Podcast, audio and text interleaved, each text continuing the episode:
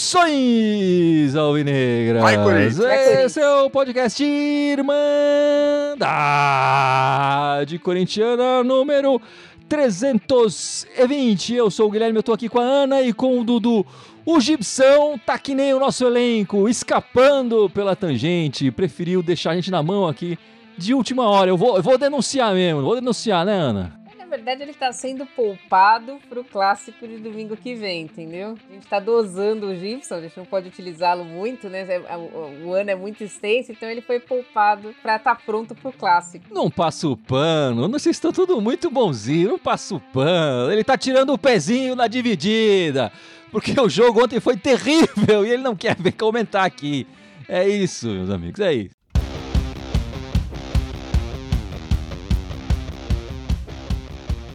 Bom, vamos começar falando do. Deixa o Gibson pra lá, vamos falar do, do Coringão, né? Jogamos duas vezes essa semana. É, são três jogos do Paulista: uma vitória, uma derrota, um empate, quatro pontos conquistados, três gols marcados.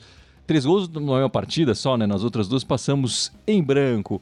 O que fica para mim é que parece que o Corinthians continua é, naquela toada, né, Dudu? Dentro de casa é um leão. Joga para cima, envolve, a torcida se anima fora de casa, apesar de no Paulista, apesar de ter jogado contra é, adversário mais fraco, né, com a Inter de Limeira, é, é, um, é um, gatinho, né, não consegue nem miar direito, enfim, a, a torcida, enfim, o Corinthians no estádio todo é grande, então o estádio tem uma torcida a favor, mas isso não influencia fora de casa, mas dentro de casa é um leão, é isso mesmo, continua assim?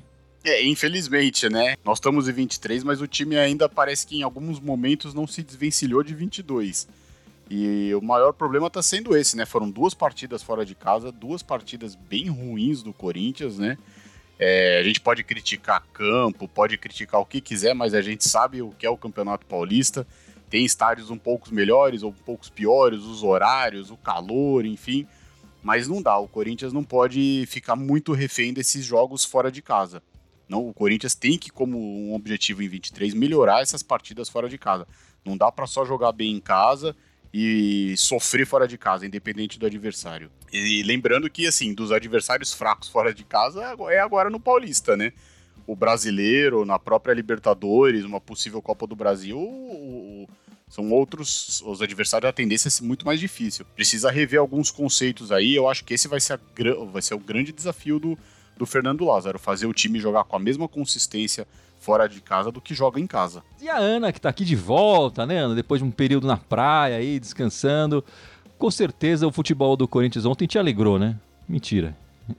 A gente tá, começando a achar que saiu de Itaquera já era, né? Tipo, já era o futebol do Corinthians. Eu não sei, parece um time bipolar, né? Um time que joga com intensidade em Itaquera e fora de Ontem eu não vi nada. Ontem parecia todo mundo com o freio de mão puxado. Quer dizer, não, não atacou, não, não defendeu direito, deixou espaço.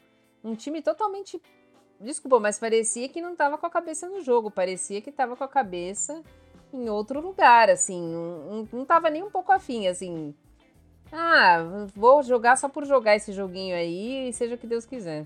Eu vou trazer aqui uma uma frase do Pepe Guardiola que ele soltou esses dias, né, depois do desempenho fraco da equipe dele, né? Ele falou, né, mas também o adversário não conquistou nada nos últimos anos. E a gente conquistou tudo, então a gente tá de barriga cheia, não tá jogando nada mesmo. Enfim, não foram essas palavras dele, mas foi basicamente isso que ele falou. Eu vou trazer isso pro Corinthians. O Corinthians tá jogando como se não tivesse ganhado tudo os anos é, recentes, né? E, e, aconteceu justamente o contrário. Corinthians não ganhou nada nos últimos anos. Né? O, o do Pepe Guardiola, pelo menos, pode, os jogadores podem falar, mas a gente ganhou, né? Agora, o Corinthians não ganhou nada. Enfim, tá jogando um futebolzinho que não, que não era para ser assim, né? A gente via no ano passado, enfim, esse comportamento de jogar mal fora de casa, mas enfim, eu, eu tinha a impressão que com o trairão da massa, os jogadores se doavam mais em campo, pelo menos. Se os caras gostam tanto assim do, do Lázaro, vamos colocar o pezinho, meus amigos, vamos correr mais, né? Esses caras se conhecem, o esquema tático não mudou tanto assim, não é uma coisa tão difícil assim, né? Não devia ser tão difícil assim fazer esse time jogar um pouco, um pouco mais, com um pouco mais de vontade, né? Sem essa barriga cheia, especialmente no início do ano. É, eu quero ver como é que vai ser essa semana, porque aí tudo bem, pode ser um leão na próxima partida e tal, é, na Neoquímica Arena, mas se, fizer, se for um gatinho no, no domingo que vem, já começa uma pressão, a pressão em cima do, do filho do Zé vai ser gigantesca, porque aí é um jogo que a gente não gosta de estar tá aqui botando nossa cara e falando que, que perdemos, né? E não é só o resultado, né? É desempenho. Você pode até perder, mas você vai perder correndo, né? Exatamente, exatamente. É o que a gente vem cobrando, enfim, já desde o ano passado, né? E o que a gente via com o Trairão da Massa, um, um pouco mais de desempenho, um pouco mais de vontade desses caras em campo, né? Nesse começo de ano, parece que tá o Silvinho ali de novo, né? O time meio muito lento, desatento. Ah, daqui a pouco a gente ganha esse jogo e tal, enfim. É, não, não, e não esse é o meu maior receio, viu? Esse é o meu maior receio, desculpa aqui. É de repente porque o Silvinho, desde que ele chegou, a torcida já pegou no pé de estagiário. Se o Fernando Lázaro começa, infelizmente, não ter os resultados, se a torcida começar a pegar no pé, sabe? Porque é o que você falou, o time é o mesmo. O nosso time titular é o mesmo. A gente perdeu quem? Mosquito lesionado? É, nem era titular e tal. É, né? então, o time é o mesmo. Enfim, o Lázaro tem toda a minha simpatia, enfim, pelos anos que ele tem de clube, que é muito tempo mesmo que ele tá no, no clube, pela, pelo seu pai, enfim, o que jogou o, o, o Super Zé no Corinthians e tudo mais. Mas a partir do domingo pode ser decisiva realmente para virar essa chavinha. A torcida, por enquanto, tá apoiando. Eu não vejo muito no movimento e tal, nesse sentido que o Dudu falou, mas isso pode mudar rapidamente, né? E Ana, o, o Lázaro não mudou muita coisa, mas trouxe aquele esquema que a gente muitas vezes falava aqui, né? Num 4-4-2. Tentou jogar duas partidas começou no 4-4-2, nessa última ele tentou um 4-3-3 ali com o Romero, e depois mudou no meio da partida porque também não estava dando muito certo. É, você acha que esse é o futuro do, do, do Coringão mesmo, jogar nesse 4-4-2? O que, que você está achando desse início aí, desse esquema tático, né? Eu acho que eu, eu, eu sempre defendi o 4-4-2, eu acho melhor. Mas acho que tem que ser treinado outras alternativas também. Quando você tem, pode jogar com 4-3-3 com o Romero. Mas para mim o, o, principal deveria ser o 4-4-2. Mas o 4-4-2 eu gosto com dois meias e não com três volantes, como ele tem. Quando ele teve oportunidade, ele fez, né? Contra o Bragantino e depois contra o, o Água Santa, ele fez um 4-4-2 com Adson e, e Renato Augusto, que me agrada mais, com dois meias. Poderia ser Adson, poderia ser Juliano, junto com o Renato Augusto, quando o Renato Augusto tem condição de jogo. Eu, eu, eu prefiro esse, esse esquema de jogo, mas eu não, não tenho certeza ainda do que ele vai utilizar, porque eu, eu acho que talvez ele utilize o Romero mais, do, mais de titular, mais vezes de titular do que nós estamos imaginando. É, eu também, que nem a gente já falou aqui, sou adepto da Ana, né? Gosto do 4-4-2. Mas eu acho que tem que ser um 4-4-2 que o Corinthians saiba jogar. Lógico que você tem que ter a variação tática, mas por enquanto o que me preocupa é que o Corinthians é um time que sabe jogar com a bola e não tá sabendo jogar com a bola, independente sem a bola, desculpa, é independente do esquema. E aí preocupa muito, porque realmente se você põe só o Renato Augusto num 4-4-2, é, o outro time vai deslocar o quê? Um jogador para ficar em cima do Renato Augusto e a gente não vai ter tanta essa criação. Então precisa achar alguns outros meios independente da formação, alguns jogadores ali. Por isso que eu acho que contra o Água Santa o time se deu melhor. O Adson deu mais também profundidade, deu liberdade para o Renato Augusto, puxou marcação e a gente fluiu melhor o jogo. Agora, se vai jogar com 4-3-3, 4-4-2, 3-5-1, tem que ter pelo menos dois meias armando né? E dando suporte para que esses meias possam colocar a bola, distribuir a bola bem para o nosso ataque, porque a gente sabe que lá na frente, quando a bola chega, o nosso ataque está entrosado. Eles se entrosaram. Roger Guedes e o Yuri estão muito bem entrosados. Mas a bola precisa chegar. Não pode ficar num jogo contra a Inter de Limeira você ter, é, eu acho que uma finalização certa no gol, se eu não me engano. Acho que foi até uma cabeçada do Gil que não foi nem tão difícil para o goleiro pegar. Entendeu? Então você tem que ter umas possibilidades assim para que a gente possa ter um esquema tranquilo, tanto com a bola e também sem a bola, porque senão não vai dar para jogar só quando tiver a bola no pé. É, o que me agrada no 4-4-2 é justamente esse detalhe que a Ana colocou, né? Jogar com mais, mais um meia, né? Você acaba ajudando na criação. E no caso, na partida ali em casa, né? O Corinthians foi aquele leão, atacou, foi para cima, e o Adson fazendo esse meio foi muito bem, o Adson. Teve o contrato renovado agora também, enfim. E é uma posição que me agrada mais o Adson do que ele jogado na ponta, como ele vinha sendo utilizado, né? Enfim, que, que é um meia também, que é mais novo, dá mais mobilidade, ele também volta mais. Não vou dizer que ele é um grande marcador, né? Mas ele tem mais velocidade para voltar, para marcar. Vamos ver se o, o Lázaro vai, realmente vai manter isso ou, ou, ou não. E não gostei, aliás, da, da opção com, com o Romero. Se, se for verdade o que a Ana falou de utilizar mais o Romero nesse 4-3-3, não me agradou. Claro, começo de ano, o Romero tá voltando agora, foi a primeira vez que ele foi titular, pode evoluir, pode melhorar, mas o que eu, o que eu vi em campo ali não, não, não me agradou. E aí a gente falou do Romero aqui, foi, esse foi a, essa foi a grande contratação corintiana para o ano de 2023 até o momento, né? Estão falando aí, tem muito boato girando aí em cima de outros nomes. Mas por enquanto a grande contratação foi a volta do paraguaio Romero. Enfim, o que, que você achou da volta do, do Romero, Ana? Para mim, o Corinthians precisa de atacante. Se a gente olhar o nosso plantel, você olha quem são os atacantes. É o Yuri, o Roger, o Mosquito machucado, né? Seis, seis meses, vai ficar seis mais seis meses fora. Quem mais? É o. Como é que ele Tem chama? Tem Giovanni. Que tá na seleção. O Felipe, o Arthur. Aí são os miúdos, né? Exato. São os garotos. E o, e o centroavante reserva que não joga. Júnior Moraes. Isso. Ucrânia lá. Então, para mim, se você olha pro banco, precisa de opções no ataque. Eu queria o Romero? Hum, eu queria outras opções melhores, mas já que veio o Romero, tudo bem. Eu ainda acho que o Corinthians precisa mais de opções no ataque. Ou realmente, efetivamente, testar os garotos. E para testar os garotos precisa ser nesses jogos contra o Paulista. Você não vai pôr contra o, sei lá, contra o Boca na bomboneira. Você tem que testar eles antes.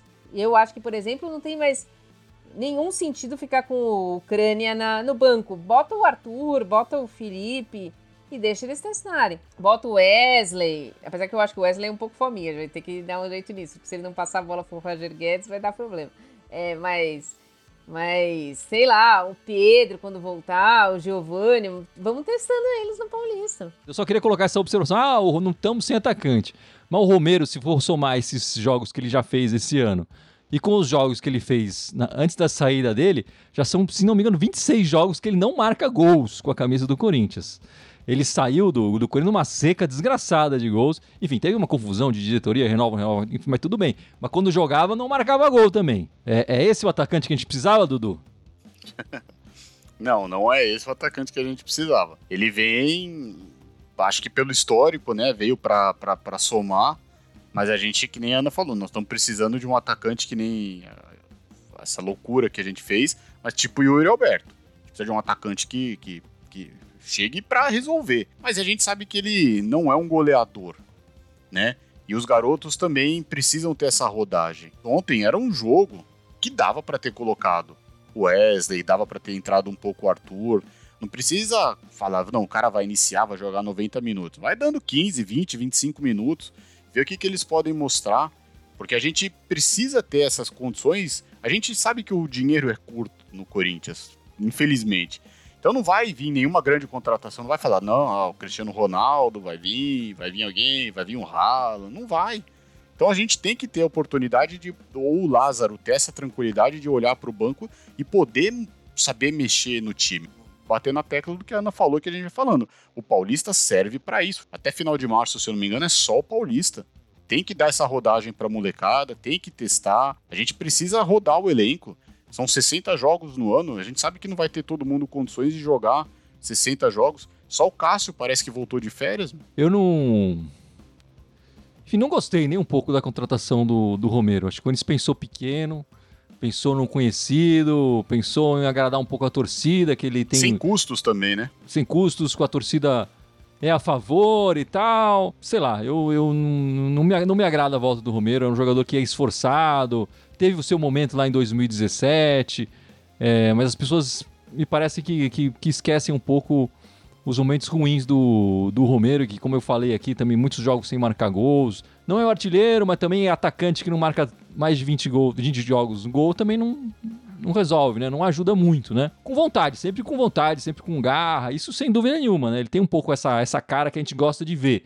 Mas ao mesmo tempo a gente critica uh, o, o Rony, por exemplo, é um cara raçudo, um cara que entra que se entrega em campo. Mas muita gente vem criticar ele porque ele não consegue acertar um passe, ou, é, enfim, não, não, não dá aquele passe que o Renato Augusto dá. Mas pro Romero, tudo bem. Pro Rony, não, vamos criticar o garoto. Então acho que também tem que ter dois pesos e E assim, eu acharia, e aí como vocês estão falando todo nesse contexto aí, talvez fosse até melhor investir, investir num, num garoto da base do que trazer o Romero de volta. Enfim, fica toda a minha torcida para ele acabar com essa seca de gols e começar a marcar um monte aí e se acertar com o Lázaro é, em campo. É, e o Bidu, Ana? Você curtiu o Bidu? É Matheus também, né? Matheus Bidu. Saiu, saiu o Piton e chegou o Bidu. Eu curti, eu curti. Achei que ele fez bem. Acho que o Roger Guedes não passou um monte de bola para ele. Ele foi dando opções, mas acho que isso ainda vai consertar. Mas ele chegou, ele até deu um chute no gol, não foi um chute maravilhoso, mas ele chegou, conseguiu fazer jogadas. Eu acho que ele vai ser um, um bom jogador, assim, a hora que que adiantar mesmo. Eu acho que o Corinthians devia trazer alguém jovem para o outro lado também. O outro lado é um problema crônico que, olha, ontem foi desastroso o jogo do Rafael Ramos. Só não foi pior porque Inter de Limeira não é, não é tudo isso. O Bidu se joga, né, Dudu? O Bidu é. vai pro ataque e, e, e, se arrisca mesmo. É, mas isso a gente já tinha falado um pouco, né? Ele tem muita característica do Arana. Não que ele seja o Arana, né? Mas ele é um lateral muito mais ofensivo do que defensivo. Só que eu também concordo com a Ana, né? Precisa, eles vão se entrosar mais. Só que vai ter que só tomar muito cuidado com, com o meio, e nesse aspecto, jogando 4-4-2 é melhor para poder cobrir um pouco ele. Talvez não sei se essa vai ser meio que a função do, do Romero também, né?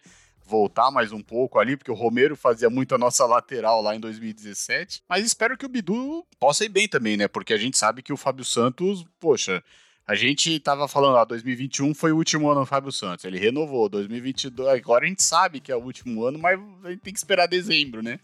Porque, coitado, ele, ele é um jogador que não vai conseguir jogar todos os jogos. Torcer para que ele renda, que nem a gente falou, porque do lado direito, é, entra ano, sai ano, não tem reserva pro, pro Fagner. Não, não vai nem adiantar, mas na esquerda espero que ele seja uma solução. E lembrando, meus amigos, que a nossa lojinha tá aberta, certo, Ana? Sim, com certeza. Aqui a gente tem na descrição, né, o, o link tanto para camiseta quanto para as canecas. Corram para comprar, porque como a gente não tem muito estoque, então aproveitem para ir para a Neoquímica Arena já com essa camiseta. Tirem fotos, mandem para a gente que a gente pode postar nas nossas redes sociais vocês com a camiseta, com a, mostrando a gente na Neoquímica Arena, tudo. E esperamos que essa camiseta dê sorte que esse ano a gente engrene um título aí. E aí, meus amigos, é... enfim, como eu falei, só contratamos o Romero e o Matheus Bidu, né? Agora tá rolando desde o começo do ano histórias, né, envolvendo primeiro o Felipe Coutinho, que tá na Inglaterra e sei lá o quê, e agora mais recentemente o Matheus Pereira, que tá no Al Al Hilal. Al Hilal da Arábia, enfim é, dizendo que eles poderiam ser repatriados, voltar pro, pro, pro Brasil, né? Então, Ana, o que, que, você tá achando dessa negociação toda aí? Vai chegar alguém ou não vai? O Matheus Pereira não vem, né? Ele acertou o empréstimo dele com a Uada. Então o Matheus Pereira já não vem. O Felipe Coutinho, eu acho difícil. Mas eu tenho. E também tenho medo de ser outro William. Mas, mas assim, eu acho que o Corinthians poderia ir atrás de jogadores sul-americanos, de idade um pouco mais novos, 23, 24, tipo, desses jogadores, por exemplo, que foram campeões da Sul-Americana na com o Independente Del Valle, ou jogadores argentinos, como foi o, a contratação do Fausto Vera. Eu acho que seria mais viável pro Corinthians do que trazer jogadores. Porque assim, vai trazer jogador para ficar um ano, meio ano, porque esse, esse Matheus Pereira, o, Al Hilal queria empréstimo de quatro meses. Hum, não sei se vale a pena. Eu concordo, quatro meses não, não vai resolver. O Corinthians precisa contratar um jogador que pelo menos finalize o ano. Felipe Coutinho é muito dinheiro. É muito dinheiro, né? Pelo que ele ganha lá. Não sei, ele teria que abrir mão de muita coisa. Não sei se ele tá muito interessado nisso também, ao, aos boatos. Então eu concordo, acho que você tem que buscar soluções, ou em times aqui que a gente viu, que até podem ter que caíram aí para a Série B, um ou outro destaque da Série B, procura os jogadores aqui na América do Sul. Você tem que fazer o, Corinthians, infelizmente, vai ter que viver um pouco de aposta. Então, vamos fazer uma aposta que caiba dentro do nosso orçamento. Não dá para ficar contratando jogadores para ganhar 2 milhões por mês e a gente tendo que pagar o estádio agora para ser uma aposta. E a aposta, né, eu acho que é mais viável que nem a Ana falou. Ou pega jogadores aqui conhecidos ou alguns jogadores da América do Sul, né, que, que tiveram já destaque há alguns anos, porque não é possível que você não tenha algum olheiro vendo alguns campeonatos e outros times se destacando. O que me parece que as, a contratação que Corinthians quer fazer é de, de uma contratação poderosa, enfim, que, que cause é, repercussão e que não, não traga, que não tenha que dar um aporte de dinheiro de uma cara, de uma, enfim, de uma vez só, assim, né? Vai acabar pagando muito no salário, mas aí é um tantão por mês e tal. Não é de uma vez só para um, um clube, assim, enfim, é, para comprar um jogador ou para fazer um, um, empréstimo. Acho que essa é a contratação que o Corinthians está querendo fazer. E é uma pena, eu acho que o Corinthians precisava ter um projeto melhor de, de continuidade aí. É, eu acho que o Fausto Vera é um bom exemplo de um jogador interessante e tal, que pode, inclusive, render é, é, dinheiro depois, né, pro, pro clube. Esses jogadores, tanto o Matheus quanto o Coutinho, dificilmente vão render dinheiro pro Corinthians, eu acho, né? Mas vamos ver, eu não sabia da, da, da do acerto do, do Matheus Pereira já com outro time árabe, é isso, Ana? É, Emirados Árabes. E o Coutinho, teoricamente, ele está esperando uma proposta. Enfim, o que estão se falando é que ele está esperando uma proposta europeia até o final da janela europeia, que é no dia 31 de janeiro. Depois disso, ele não poderia se transferir para nenhum time europeu. E aí sim, a proposta do Corinthians talvez fosse mais interessante para ele. É, é, mas também, enfim, vamos esperar, né? Vamos ver o que, que vai acontecer, porque ele teria que realmente abrir mão de uma, de uma parte do salário dele. E ele, tem, ele tá jogando, viu, na Inglaterra. Ele é banco, mas ele tá entrando nos minutinhos finais. É mesmo que eu falei para colocar a molecada, ele tá jogando. Então, não sei se isso também é uma forma do técnico querer manter ele lá, né? Falar, ó, oh, tô te dando oportunidade. Não sei, mas ele tem entrado nos jogos. Mas, meus amigos, então, os próximos jogos do Corinthians na terça-feira. A gente enfrenta o Guarani de Campinas, né? Às 8 horas, na Neoquímica Arena. E no domingo tem o clássico lá contra o, o, o time lá da Vila Sônia. 6 e meia da tarde, lá no, no Morumbi, onde a gente costuma. Costumava, né? Pelo menos, ir bem lá, né? Como é que você tá vendo essas duas partidas aí, Ana? A minha expectativa era duas vitórias, né? Né? São dois times facilmente para ganhar seis pontos. Mas a realidade eu acho que vai ser um, uma vitória, um empate. Mas é o que você falou no começo da temporada. Gente. Esse é um jogo chave pro Lázaro. Assim, não é questão de resultado, é questão de desempenho. Se o Corinthians apresentar o mesmo tipo de, de, de, de sei lá, de não estar tá ligando pro jogo domingo que vem, a torcida vai começar a chiar. Porque o treinador, ele também tem que cobrar certas melhorias. Tudo bem, eu não tô falando que ah, ninguém gosta de trabalhar num, num, num local que o clima é ruim. Mas mesmo com um clima bom, um clima agradável, tende a haver cobrança para que o jogador desempenhe o seu máximo. E isso não me parece que está acontecendo. O time do Corinthians, quando sai de casa, tem um desinteresse pelo jogo. Não sei se é porque é o Campeonato Paulista, mas se perguntar, a torcida quer ganhar o Campeonato Paulista também. Então, tipo, tem que haver certo interesse. É o que o Dudu falou. A gente não tem outro campeonato até março, não é isso? Então, por que não, não prestar atenção no Campeonato Paulista? Por que esse desinteresse todo? Eu acho que se, se tiver um desempenho ruim domingo, isso vai começar a pesar na conta do Lázaro. E se os caras gostam do Lázaro, né, Dudu? Tem que botar o pezinho ali na dividida. Tem que botar o pé. Eles têm que botar o pé e. É, não é só por causa da questão do Lázaro. Acho que o coitado do Lázaro carrega. acaba carregando um histórico dos nossos confrontos em clássicos, né? O Corinthians, ultimamente, assim, nos, alguns anos atrás, vencia todos. A gente podia estar tá bem, podia estar tá mal, mas os clássicos nós estávamos ganhando. Dentro e fora de casa. Agora tá, estamos com dificuldade de ganhar clássico. Então, é um peso a mais para o Lázaro, sim. Mas eu concordo com o que a Ana falou, é questão de desempenho. O Corinthians tem que ganhar do Guarani e domingo tem que mostrar um bom futebol. Até porque é fora de casa. O Corinthians precisa quebrar essa sina de ter mais derrotas do que vitórias fora de casa. Você precisa começar a ganhar fora de casa, precisa se impor também. Não importa o adversário que seja, mas você precisa ganhar. Porque se tem alguém que precisa dessas vitórias seguidas, é o Fernando Lázaro. Então, ele vai. Nós temos que ganhar do Guarani e eu falei, eu também estou na expectativa da Ana. Tem que ganhar domingo que vem. Temos que fazer seis pontos. É, e a, e a nossa percepção do, do Lázaro seria diferente. Por exemplo, se a gente na. Tivesse ganho a primeira partida contra o do, do Red Bull lá, tivesse ganho ontem, Corinthians invicto, só vitórias tal, esse, esse clássico teria um peso bem menor na campanha, enfim, na nossa percepção do time, né?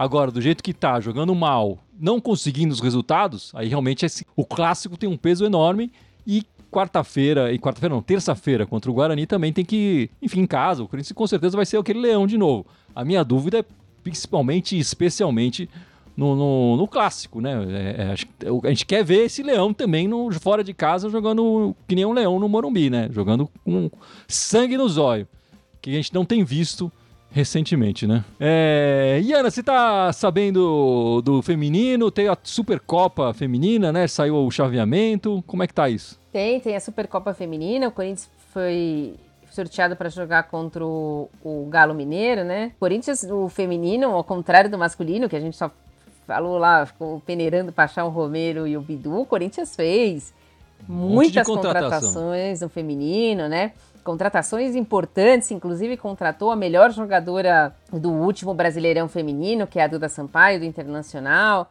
Trouxe reservas tanto para lateral esquerda quanto para lateral direita. Oh, que coisa boa! Ai, no masculino não tem direito isso. Não tem. Trouxe... Que luxo, que luxo.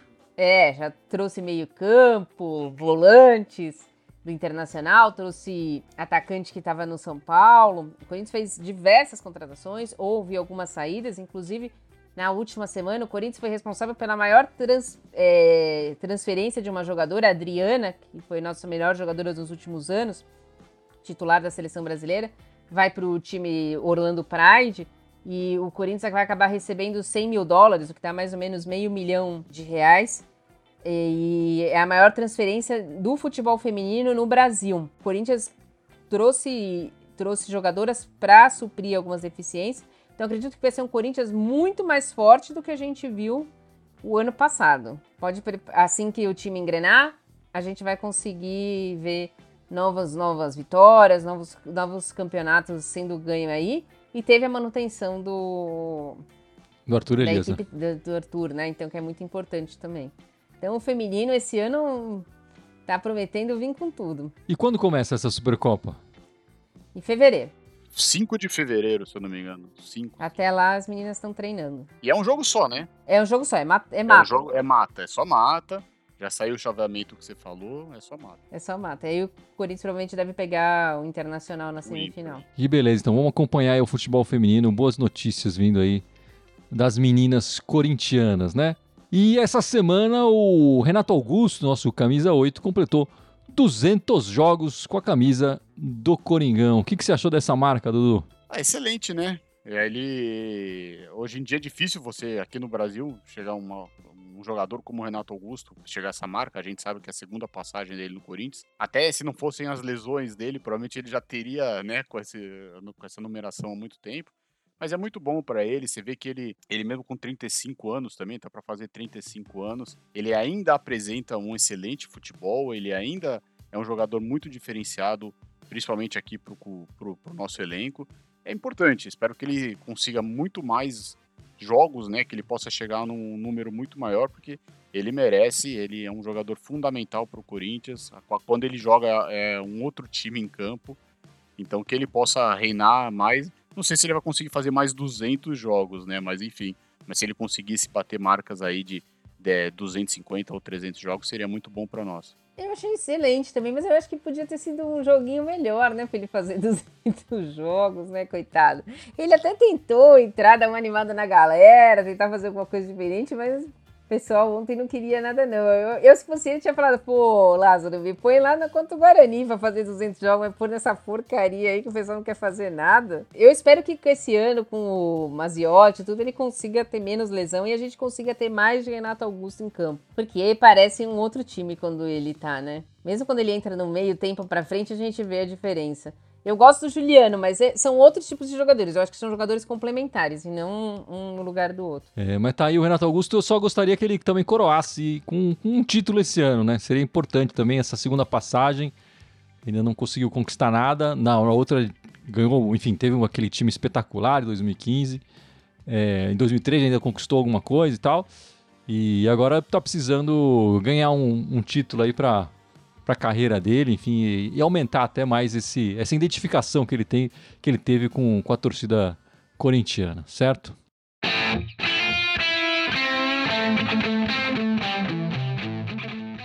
É isso então, meus amigos. Vamos encerrando este podcast, esta live número 320, o podcast 320. Mas não sei antes, já que o Gibson aqui tá que nem o time, né? Escapando, só querendo jogar na boa e tal, o Dudu vai lembrar aqui as nossas redes sociais, certo, Dudu? Ah, vamos lá. Então estamos ao vivo aqui no Facebook, no YouTube e no Twitch, né? Também no Twitch, além da, das nossas redes antigas, né? O Twitch é novidade. Não deixem de se. Comecem a seguir a gente também no Twitch. Também estamos no Facebook, no YouTube e no Twitch ao vivo. Então no Instagram, no TikTok, no SoundCloud, no iTunes, no Deezer no Spotify e no, Telegram, no Telegram e no Twitter. Todos como Irmandade Corintiana com TH, só no Twitter que é Irmandade Timão. É isso aí, meus amigos. Ficando por aqui, ficamos por aqui. E na semana que vem a gente entra ao vivo logo depois da, da partida, logo depois do clássico, né? O jogo é seis e meia. Então, 8 e meia, 9 horas por aí, a gente está começando a nossa live pós-jogo e gravação do nosso podcast 300 e 21. Por enquanto é só. Muito obrigado pela participação de todos e vai Corinthians! Vai Corinthians! Vai, Corinthians.